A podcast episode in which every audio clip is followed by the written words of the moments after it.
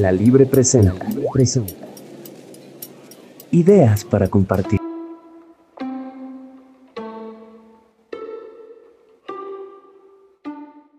Cuando vieron a Patroclo muerto, tan fuerte, joven y gallardo, prorrumpieron en llanto los caballos de Aquiles. Su naturaleza inmortal se conmovió al ver la obra de la muerte.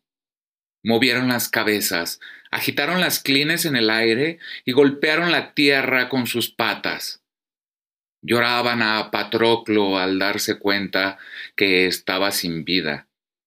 Su carne inerte, su alma perdida, sin aliento, salida a la granada.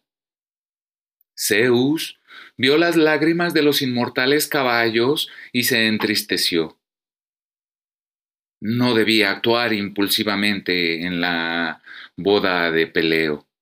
No debí regalarlos. Tristes caballos. ¿Qué tenían que hacer allá entre los desdichados humanos, juguetes del destino? Ustedes, para quienes no existe la muerte ni la vejez, si algún problema humano los alcanza, caerán también en la desdicha.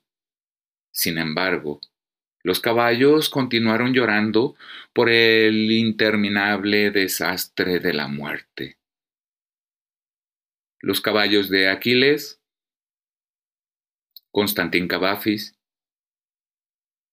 traducción Cayetano Cantú.